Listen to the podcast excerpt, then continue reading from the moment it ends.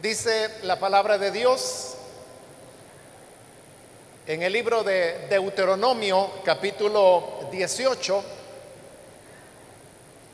los versículos 10 y 11 que nos dicen, no sea hallado en ti quien haga pasar a su hijo o a su hija por el fuego, ni quien practique adivinación, ni agorero, ni sortílego, ni hechicero, ni encantador, ni adivino, ni mago, ni quien consulte a los muertos. Amén. Solamente eso leemos, hermanos. Pueden tomar sus asientos, por favor.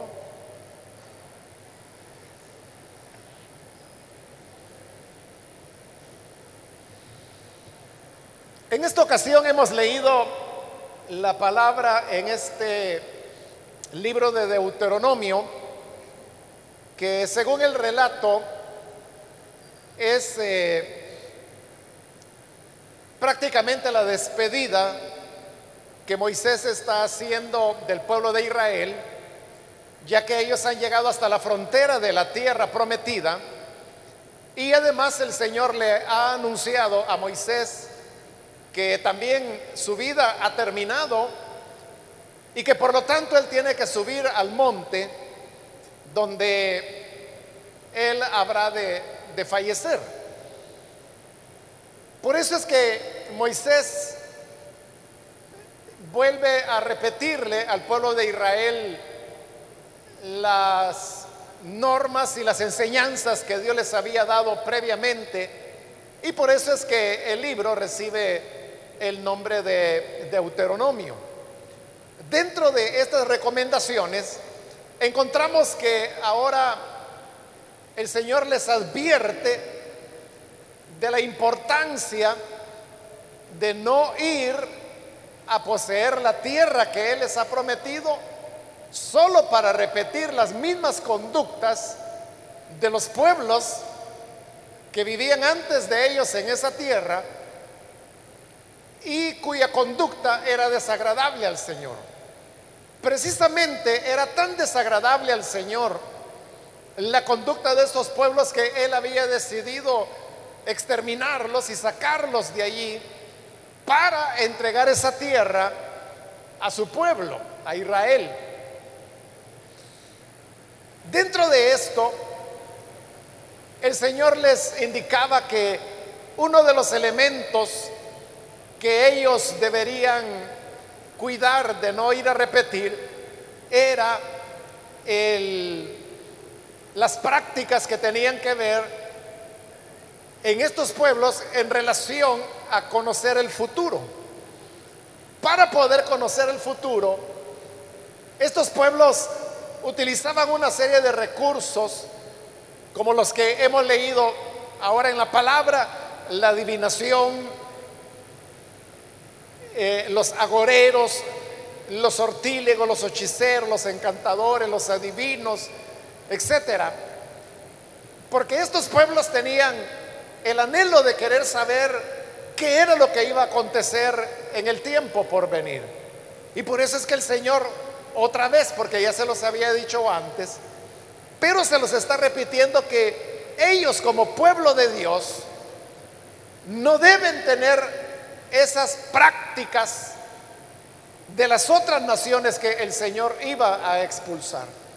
Y por eso es que en los versículos que hemos leído, el Señor les está diciendo que en medio de ellos, en medio de su pueblo, no debería ser hallado nadie que hiciera pasar a su hijo o a su hija por fuego. Esta práctica de pasar a los hijos por fuego era una costumbre que se practicaba dentro del paganismo y que era como el sacrificio máximo que una persona podía hacer delante de sus dioses. Porque los dioses paganos también demandaban sacrificios y los sacrificios podían ser de reses, de cabritos, de aves. Pero como dije, el sacrificio más grande que una persona podía hacer era ofrecer a sus propios hijos en sacrificio. A eso de que un padre de familia traía, por ejemplo, a su hijo o a su hija para ofrecerlo como holocausto, es a lo que la escritura hoy le llama pasar a los hijos por fuego, porque obviamente primero tenían que sacrificarlos, matarlos, pero luego su cuerpo era quemado en fuego, porque la idea es que era un holocausto que se ofrecía a los dioses. Y obviamente, hermanos, que todo padre, toda madre, el objeto de su amor son sus hijos o sus hijas. Por lo tanto, ofrecer a un hijo en sacrificio era la mayor muestra de devoción o entrega que una persona podía hacer a los ídolos paganos.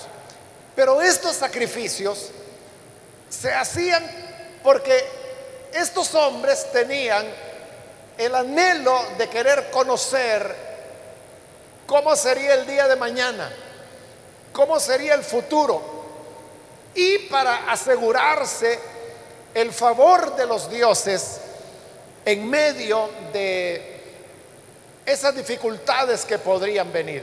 Pero el Señor ahora le está diciendo que ellos no tenían que hacer nada de eso.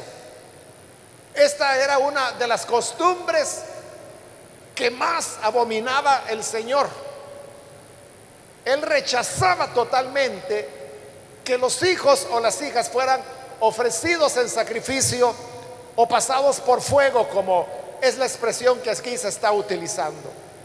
Pero no solamente estaba ese tema, ya que después de haber mencionado el pasar a los hijos por fuego, también añade ni quien practique adivinación. Aquí viene, hermanos, una serie de, palabras que son las prácticas que no deben ser halladas dentro del pueblo de Dios. Es decir, no deben haber adivinos, ni agoreros, ni sortílegos, ni hechiceros, ni encantadores, ni adivinos, ni magos, ni quien consulte a los muertos. Es una lista de elementos que ahí se están mencionando y quiero decirle que en el original, que fue escrito en hebreo, hay expresiones diferentes que se refieren a cada uno de estos aspectos que han sido traducidos de esa manera al español. Y estas traducciones o la deducción de lo que significan está basado sobre todo sobre las raíces de las cuales se originan estas palabras que fueron escritas en hebreo. Y sobre esa base de, la raíz, es decir, la etimología de las palabras, es que ahora nosotros podemos saber a qué, de qué estaba hablando este pasaje. Entonces, como digo, la primera palabra que se encuentra es la palabra de adivinación, que no debería haber adivinación en el pueblo del Señor. La adivinación, por ese sentido etimológico de la palabra que le he mencionado, se sabe que se refería a una práctica que había en la actualidad, en la época esa, que consistía en que dentro de un carcaj, a lo mejor para nosotros la palabra carcaj, ni sabemos qué es, ¿verdad? Por una razón sencilla. Y es que ya nadie usa carcaj hoy en día. Pero el carcaj era un depósito que se hacía de cuero en donde se colocaban las flechas que por ejemplo un arquero iba a disparar. Entonces dentro de este depósito de cuero podían caber 10, 15 flechas y las colocaban dentro de, de, era como una caja alargada, pero de cuero. Eso es lo que se llamaba carcaj. Entonces, el adivino lo que hacía era que dentro de este depósito colocaba pequeños cuchillos o saetas. Y como la saeta es más corta, más pequeña que la flecha, entonces cuando ellos sacudían el carcaj, estas, estas saetas se movían adentro y se mezclaban.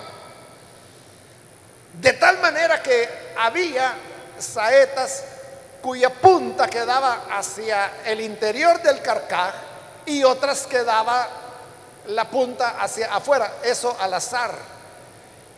Y luego lo que hacían es que abrían el carcaj y lo abrían en el suelo y la primera saeta que saliera, ellos observaban si la punta de la saeta estaba hacia afuera del carcaj o hacia adentro. Y sobre esa base es que ellos adivinaban. Así es como respondían preguntas. Por ejemplo, normalmente este era un recurso que se utilizaba para la guerra. Y venía entonces un oficial del ejército y decía, oiga, yo quiero saber que si atacamos tal lugar, vamos a tener éxito o no. Consulte a los dioses, le decían al adivino. Consulte a los dioses si debemos atacar o no. Entonces venía el adivino, tomaba la saeta, las ponía dentro del carcaj, la sacudía y abría, y dependiendo si la punta quedaba hacia afuera o hacia adentro, entonces ya le decía, los dioses dicen que sí, que ataque. O lo contrario, los dioses dicen que no, que no debe atacar. Esos eran los que recurrían a una adivinación. Pero luego, después de haber mencionado que no debería haber adivinación, dice que tampoco debería haber agoreros. ¿Quiénes eran los agoreros? Los agoreros también eran los que trataban de predecir o saber las cosas, adivinarlas, pero observando las formaciones de las nubes. Dependiendo cómo la nube, a qué se parecía la nube, sobre esa base ellos adivinaban. Si veían que una nube tenía forma, por ejemplo, de barco, entonces le decía, ah, es que usted va a tener un viaje durante este año. O si la nube tomaba forma, por ejemplo, de, una cama, es que va a tener una enfermedad. Entonces, el agorero era aquel que trataba de describir o encontrar figuras en las nubes y sobre eso es que trataban de decirle a la gente lo que les iba a ocurrir o lo que iban a enfrentar en la vida. Pero no termina ahí porque continúa mencionando otro elemento más y dice que tampoco debería haber dentro del pueblo de Dios sortílego. ¿Quiénes eran los, los sortílegos? Los sortílegos eran aquellos adivinos que trataban de conocer el futuro o lo que le iba a ocurrir a una persona, por ejemplo, leyendo el agua. El agua la podían colocar dentro de un vaso o una copa de metal, o podía ser un, vaso que fuera de alabastro, que era una piedra que cuando se pulía finamente podía llegar a alcanzar cierta transparencia, por lo menos traslucidez. Y a eso es a lo que le podríamos llamar un equivalente en esa época de lo que hoy es el vidrio, aunque no era vidrio, sino que era, como le dije, eh, el alabastro, una piedra que, que se labraba.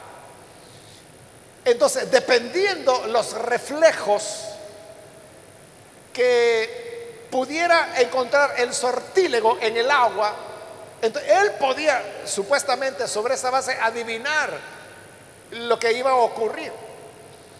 A eso es a lo que se refirió, por ejemplo, José cuando su hermano menor, que es Benjamín, bueno, son los sirvientes de José quienes toman la copa de José y la esconden en el saco de Benjamín y después se la encuentran y lo acusan de habérsela robado.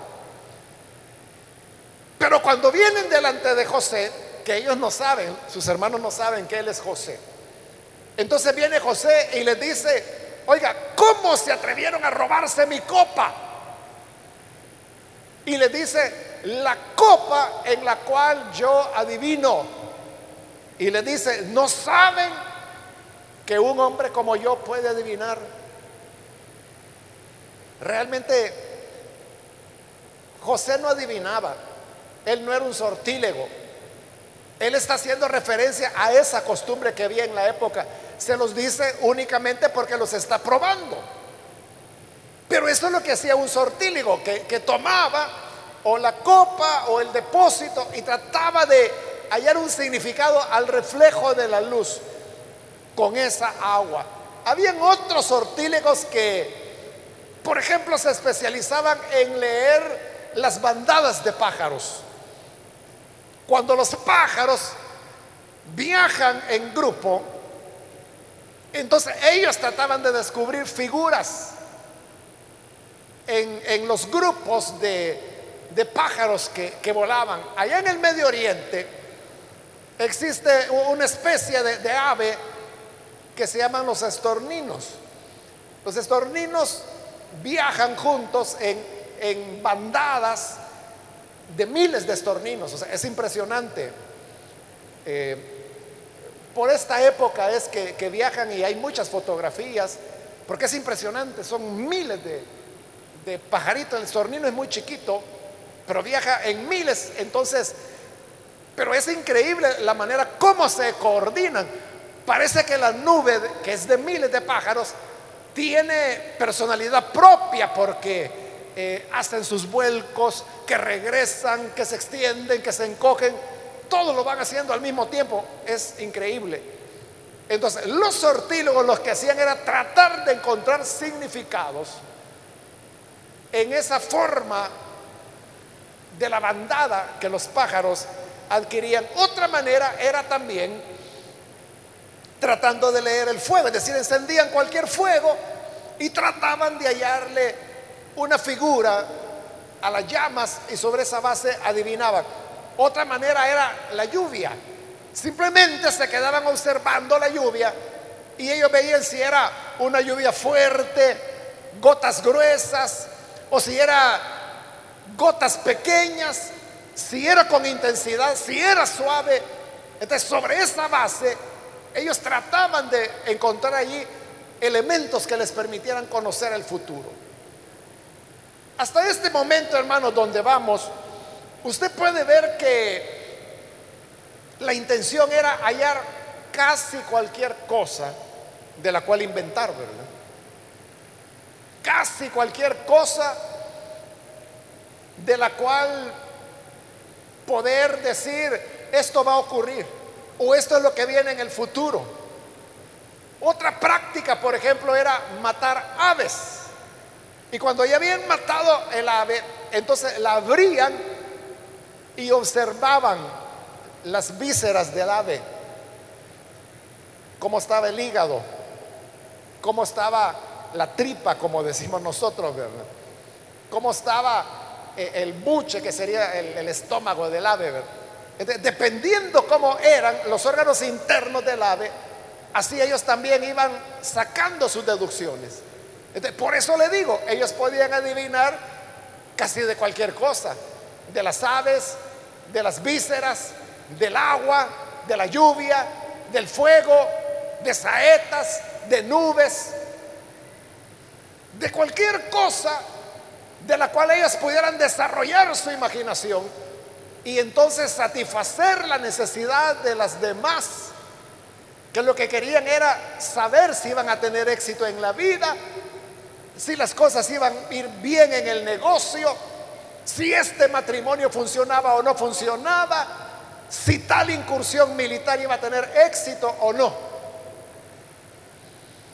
Pero no solo eso, sino que además dice el Señor, que en su pueblo no debería haber ningún hechicero. Los hechiceros eran aquellos que hacían uso de, de hierbas y raíces con el propósito de lograr ciertos encantos, podríamos decir. Como hasta hoy en día, ¿verdad? Que hay personas que creen que, que si se usa determinada planta, y mire, dele un té de esta planta a la, persona y esa persona se va a enamorar de usted locamente. La gente cree eso, ¿verdad? Y por eso va al hechicero para que le diga un, un hechizo. Pociones e, es el, el nombre que se le llama. Y popularmente, por ejemplo, al menos en nuestro país yo he oído que les llaman filtros filtros de amor, por ejemplo. Entonces, si usted le da un filtro de amor que tiene que ver con alguna hierba o alguna raíz a la persona que a usted le agrada, esa persona quedará prendada de usted para toda la vida. Ese es el hechicero, pero después del hechicero, dice el Señor que tampoco tenía que haber ningún encantador. La palabra encantador en, el hebreo, en el original, lo que quiere decir son nudos. Nudos, porque eso describe lo que el encantador hace. El encantador hace nudos supuestamente espirituales para atar ciertas cosas. Por ejemplo, algo como en el vudú, en donde hacen figuritas que se supone representan a las personas, pero si usted toma este muñequito y por ejemplo en la cintura le pone una pita y le hace un nudo y lo aprieta fuerte, entonces se supone que esa persona representada por el muñequito va a comenzar a tener dolores de vientre. O si le hace un nudo en la mano o en la cabeza, va a tener dolores de cabeza terribles. U otros también hablan de, atar, por ejemplo, personas de las cuales están enamoradas. Esto no es un filtro, porque aquí no van hierba, sino que lo que van son los nudos. El Señor dijo que esto tampoco debería haber, porque Él abomina todas estas cosas. Pero luego la cosa se va poniendo cada vez más fuerte, podría decir uno, porque después de los encantadores el Señor dice, que no debería haber ni adivino. Aquí estoy ya en el versículo 11. Pero ¿quién era el adivino? El adivino era el que recurría ya al mundo inmaterial. Porque todo lo que hemos visto, usted habrá notado que tenía que ver con el mundo material. Con cuchillos, con copas, con depósitos, con lluvia, con fuego, con vísceras, con nubes, con aves, con hierbas. Entonces, todo esto, hasta este momento, era el mundo material, pero ahora pasamos al mundo inmaterial, porque el adivino era el que ya trabajaba supuestamente con espíritus. Y entonces era el que enviaba espíritus que podían ir a atormentar a una persona. O espíritus que podían ir a persuadir a otra persona de algo o enviar un espíritu para que Mengano le preste el dinero que usted necesita. Esto también el Señor decía que él lo aborrecía y que no debería haber eso dentro de su pueblo. Pero luego de los adivinos seguimos avanzando y habla de los magos. Los magos también trabajaban con espíritus pero se suponía que los espíritus de los familiares fallecidos que tenía la persona que consultaba. Es decir, que el que quería que lo ayudara un mago, iba donde él y le decía, mire, yo aquí vengo y quiero que a través de mi abuelita que falleció hace siete años, que me ayude. Entonces supuestamente el mago se conectaba con el espíritu de la abuelita Y entonces le, le concedía a la persona el bienestar o la tranquilidad o lo que fuera la petición que la persona buscaba. Y por último, hermanos, se menciona para cerrar el versículo 11 que el Señor tampoco quería que se encontrara a nadie que consultara a los muertos. Esto ya tiene que ver con lo que es la, necromancia, que así se llama, pero que es cuando este que consulta a los muertos recibe el nombre de medium, porque supuestamente entra en contacto con el mundo de los muertos. Y entonces se le pide a los muertos que hagan aquí, que hagan allá, o que los muertos digan si esto va a salir bien o va a salir mal, si tengo que entrar en este negocio, si tengo que hacer tal viaje o tal otro. Todas estas cosas, hermanos, que aparecen en esta lista tan detallada, es para que el Señor diga, miren, yo eso lo aborrezco. Me abominan cada una de esas cosas. Por lo tanto, yo no quiero que dentro de mi pueblo haya nadie que practique estas cosas. ¿Por qué las personas recurrían a estos métodos y a estas personas? Lo hacían, hermanos, porque estaban expectantes acerca del futuro. Querían saber cómo les iba a ir a sus hijos, o cómo les iba a ir, en la guerra, o cómo iba a estar el invierno, porque de eso dependían las cosechas si el viaje les iba a ir bien o mal debían hacerlo o no debían hacerlo. era estar consultando todos estos recursos que he mencionado, tratando de tener de ahí una respuesta. Y estas cosas, hermanos, que he mencionado, la verdad, la verdad, hermanos, es que uno no las puede ver así como curiosidades históricas, ¿verdad? que al leer este pasaje y explicar lo que cada cosa significa, como lo he hecho, que alguien diga, qué curioso, ¿verdad? Que hace cinco mil años así eran, qué raro lo que creían, ¿verdad? No es así, sino que las cosas que ahí se mencionan, que practicaban hace milenios, son las mismas cosas que practican hoy. Hoy la gente todavía Sigue, por ejemplo, tratando de ver figuras en el agua, en las hojitas de té, o la gente que en el fin de año, por ejemplo, toma un huevo y lo echa dentro de un vaso de agua, para ver qué figura toma la yema y la clara dentro del agua, y en base a eso dice, ah, vas a viajar en avión. Veo una maleta, eso significa que vas a viajar. Milenios han pasado y usted puede ver que la gente sigue siendo la misma. ¿Por qué? Porque toda la gente quiere saber, toda la gente quiere conocer qué es lo que va a suceder en el futuro. Por eso pagan, porque nada de esto es gratis. Por eso pagan y van para que les digan una cosa, les adivinen otra. Por estos días, hermanos, es cuando aparecen magos, adivinos, diciendo qué es lo que va a ocurrir. Y cuando la gente lee eso, fíjense, aparece en los periódicos, aparece en televisión, aparece en radio, y ahí está la gente muy atenta. Ah, es que dijeron tal cosa, es que va a ocurrir esto otro.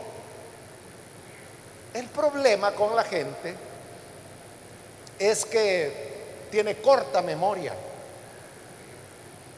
y se les olvida y no se dan cuenta que cuando el año transcurre, nada de lo que dijeron sale cierto. Cuando estaba, hermanos, reflexionando en este pasaje y pensando precisamente en lo que le estoy diciendo en este momento, Eh, aquí en El Salvador hay, bueno, él dice, usa ese nombre, es como un nombre artístico, mago, usa el nombre de mago, mago Francis Fancy, el mago Fancy. Famoso, ya, ya es un señor de edad. Pero ¿sabe lo que hice? Retrocedí un año, me metí allí a buscar entre los periódicos viejos, en internet por supuesto, para ver qué había pronosticado él para el 2020. Y lo encontré, fíjese. Y en un canal de televisión lo hizo, fue entrevistado en un canal de televisión. Y ahí están todas, todas las predicciones que él hizo para 2020. Son como 20 predicciones las que hizo. ¿Sabe cuántas se cumplieron de las 20? Ni una. Ni una. Y no solo no se cumplieron, sino que algunas de las predicciones que él hizo es lo contrario de lo que ocurrió. Por ejemplo, por ejemplo, o sea, como yo me puse a ver, ¿verdad? Porque quería saber qué es lo que había dicho. Él dijo que el 2020, según el calendario chino, fue el año de la rata, porque así lo, clasifican los chinos. Entonces, él dijo, la rata está relacionada con los metales, dijo él. Y el metal es oro, dijo él, es plata. Por lo tanto, y aquí viene la supuesta predicción. El 2020 dijo, será un año de prosperidad material, cuando los negocios van a subir y va a haber más trabajo. Y usted sabe lo que pasó en el 2020, ¿verdad? Todo lo contrario. Y otras cosas que dijo, como por ejemplo que, que Putin iba a morir, ¿verdad? Ahí está vivo el hombre todavía. Hasta vacunado está allá nada, nada se cumplió. Pero claro, aquella gente que allá por los primeros días de enero de 2020 lo oyeron y vieron esa entrevista y dijeron, ah, sí, entonces 2020 va a ser un buen año. Las cosas van a cambiar. Dijo, por ejemplo, que el poder de Daniel Ortega se iba a debilitar en Nicaragua. Y 2020 es cuando más se consolidó el poder de él. Bueno, ya voy a dejar tranquilo al mago. Pero lo que le quiero decir es que como la gente tiene corta memoria, le engañan fácilmente. Pero la razón por la cual el Señor dice que Él abomina esto, ¿sabe por qué es? Porque las personas que recurren a estas cosas no tienen su confianza en el Señor. La tienen en las doce uvas de la medianoche, la tienen en el huevo que echaron en el vaso de agua, la tienen en lo que adivinó el fulano, en lo que adivinó el mengano, en de cómo están las nubes. Es que mire, si llueve el 1 de enero, eso significa que vienen calamidades. Y empiezan mentiras, ¿verdad? Como es que fíjese que dicen que a las 12 de la noche nació un niño bien feo. Y la enfermera dijo, uy, qué feo el niño. Sí, pero más feo es lo que viene para este año. Eso abunda en esa época. El mismo cuento, la misma historia de siempre. Y la gente como que nunca termina de darse cuenta de que lo vienen repitiendo desde hace décadas, hermano. Pero ¿por qué la gente cree todo eso? Porque su confianza no está en el Señor. ¿Qué es lo que nos espera a nosotros para el futuro o para este año? ¿Qué nos espera? Lo que Dios ya dijo, todas las cosas ayudan a bien a los que aman al Señor, a los que conforme a su propósito son llamados.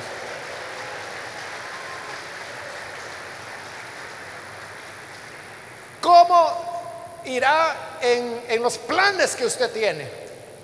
Dios ya lo dice en su palabra. Mis planes para con ustedes son planes de bien, de bendición, no para mal eso dice el Dios de los dioses, el Señor de los señores, el Altísimo, el que tiene todo poder en el cielo y en la tierra. Claro, lo que Él dice es, encomienda tus obras al Señor y Él te prosperará.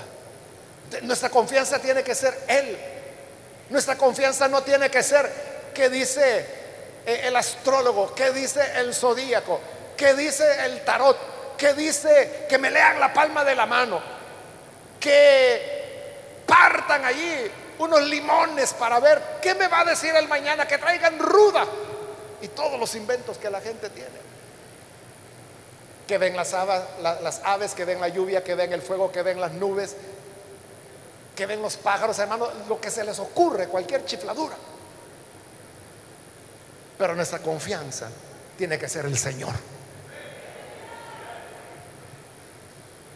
Y si algo malo ocurre, no hay nada malo que ocurra en la ciudad que no haya sido ordenado por el Señor, dice Lamentaciones. Entonces, Él sabe lo que tiene para nosotros. Él es el que nos ayuda, nos consuela, nos sostiene, nos bendice y nos va llevando por el camino donde Él quiere que transitemos.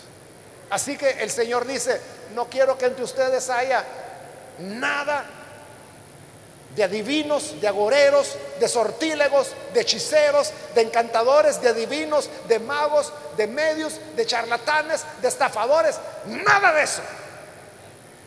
Que nuestra confianza sea en el Señor, en aquel que venció la muerte, porque se levantó de la tumba al tercer día y dijo, toda autoridad me es dada en el cielo y en la tierra. Por lo tanto, en buenas manos estamos. No ande creyendo locuras, hermano. Ni ande gastando su dinero en que lo engañen y lo estafen. Mejor leamos la palabra de Dios.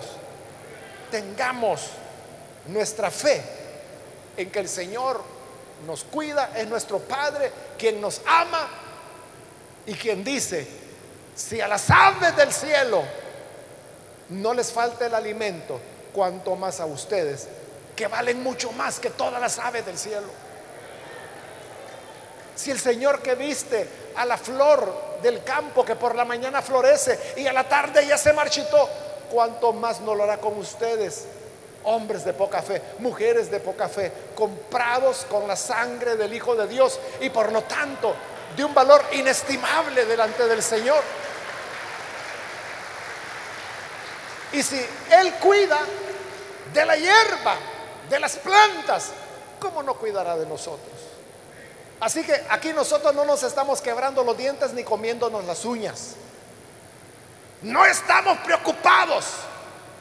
Estamos confiados en que estamos en las manos de un Dios fuerte, que es nuestro Padre, y que Él ha dicho, mis ovejas las tengo en mis manos y nadie las puede arrebatar de mis manos. Amén. Vamos a cerrar nuestros ojos y antes de orar yo quiero invitar si hay con nosotros personas que todavía no han recibido al Señor Jesús como Salvador, pero ha oído usted la palabra y sobre esta base usted necesita venir para creer en Jesús, porque quizá Usted ha sido de esas personas que no salen a la calle sin leer antes lo que el horóscopo dice. O está preocupado por lo que dicen las estrellas, los astros. Pero no tiene por qué preocuparse porque el creador de las estrellas y de los astros es el Dios que ahora está aquí y que quiere entrar en su vida para ser su Señor.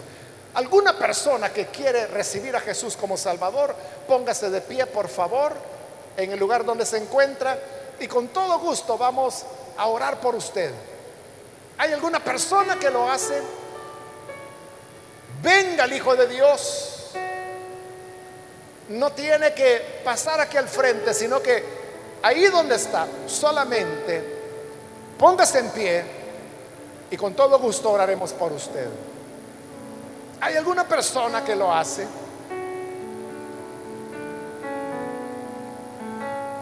Venga, póngase en pie y oraremos por usted para que la gracia del Señor le cubra, para que Jesús entre en su corazón y así usted ya no tendrá nada que temer. Ya no habrá temor al futuro, porque Jesús estará en su corazón. ¿Quiere recibirlo? Póngase en pie. Pero hágalo ahora, porque voy a orar en este momento. O si hay hermanos, hermanas que necesitan reconciliarse con el Señor. Si usted se alejó del Señor, pero quiere reconciliarse, póngase en pie también ahora para que oremos por usted.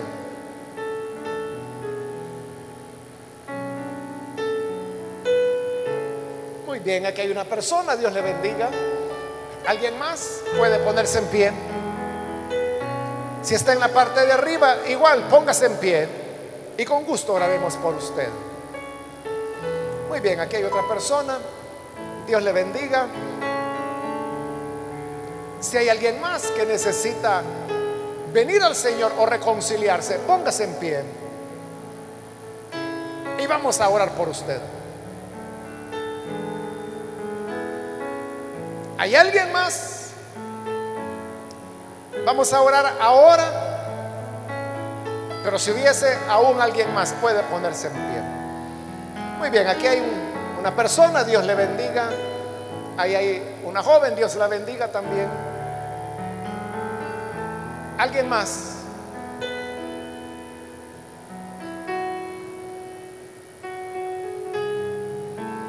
Muy bien, allá en la parte de arriba también hay una persona, Dios le bendiga. Oremos al Señor. Padre, gracias te damos, porque en ti estamos seguros. Tú eres nuestro nuestra fuerza, la roca de nuestra salvación, nuestro refugio, nuestro amparo. En ti, Señor, es que estamos seguros y tenemos confianza. No tememos, pues sabemos que no hay nada que escape a tu control y que tú, Señor, habrás de auxiliar a tu pueblo, cuidarle.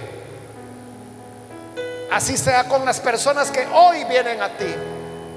En este lugar, como también los que lo hacen a través de los medios. Donde quiera que estén, llega con tu gracia salvadora. Y es de ellos nuevos hombres y nuevas mujeres.